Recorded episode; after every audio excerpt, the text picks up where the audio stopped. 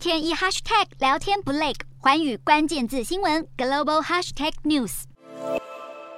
寰宇大话题来带您关注，随着通膨持续的飙高，全球经济陷入衰退的忧虑也蔓延开来。IMF 预计呢，在七月底要公布对二零二二年以及二零二三年的全球经济成长预测，这有可能呢是 IMF 今年第三度的下修全球经济成长预测。国际货币基金总裁乔治艾寡表示，全球的经济前景呢，从四月以来就明显变得暗淡，有鉴于风险升高，他不排除明年全球经济陷入衰退的可能性。而首先呢、我们先来看到亚洲。根据彭博资讯对经济学家最新的访调结果显示，亚洲一些经济体呢陷入衰退的风险已经攀升了。目前遭遇史上最糟的经济危机的斯里兰卡，未来一年呢、陷入衰退的几率为亚洲地区最高，达到了八十五趴。至于南韩、日本、中国经济衰退展望的评估不变，预估几率呢分别是维持在二十五趴以及二十趴。而纽西兰、台湾、澳洲、菲律宾未来一年经济衰退的预测，则是分别提高到了三十三趴、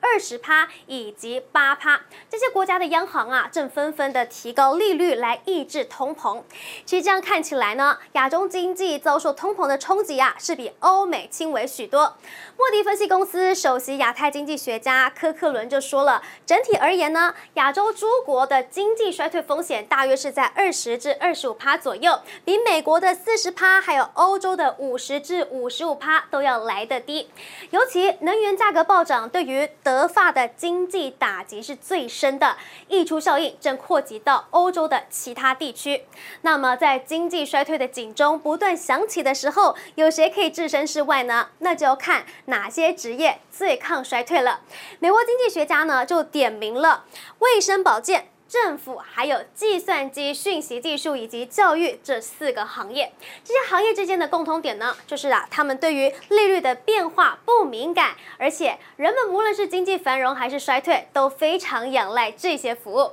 如果您正在找工作，不妨参考一下。Hello，大家好，我是环宇新闻记者黄运成。如果你喜欢环宇关键字新闻 Podcast，记得按下追踪以及给我们五星评级，也可以透过赞助支持我们的频道哦。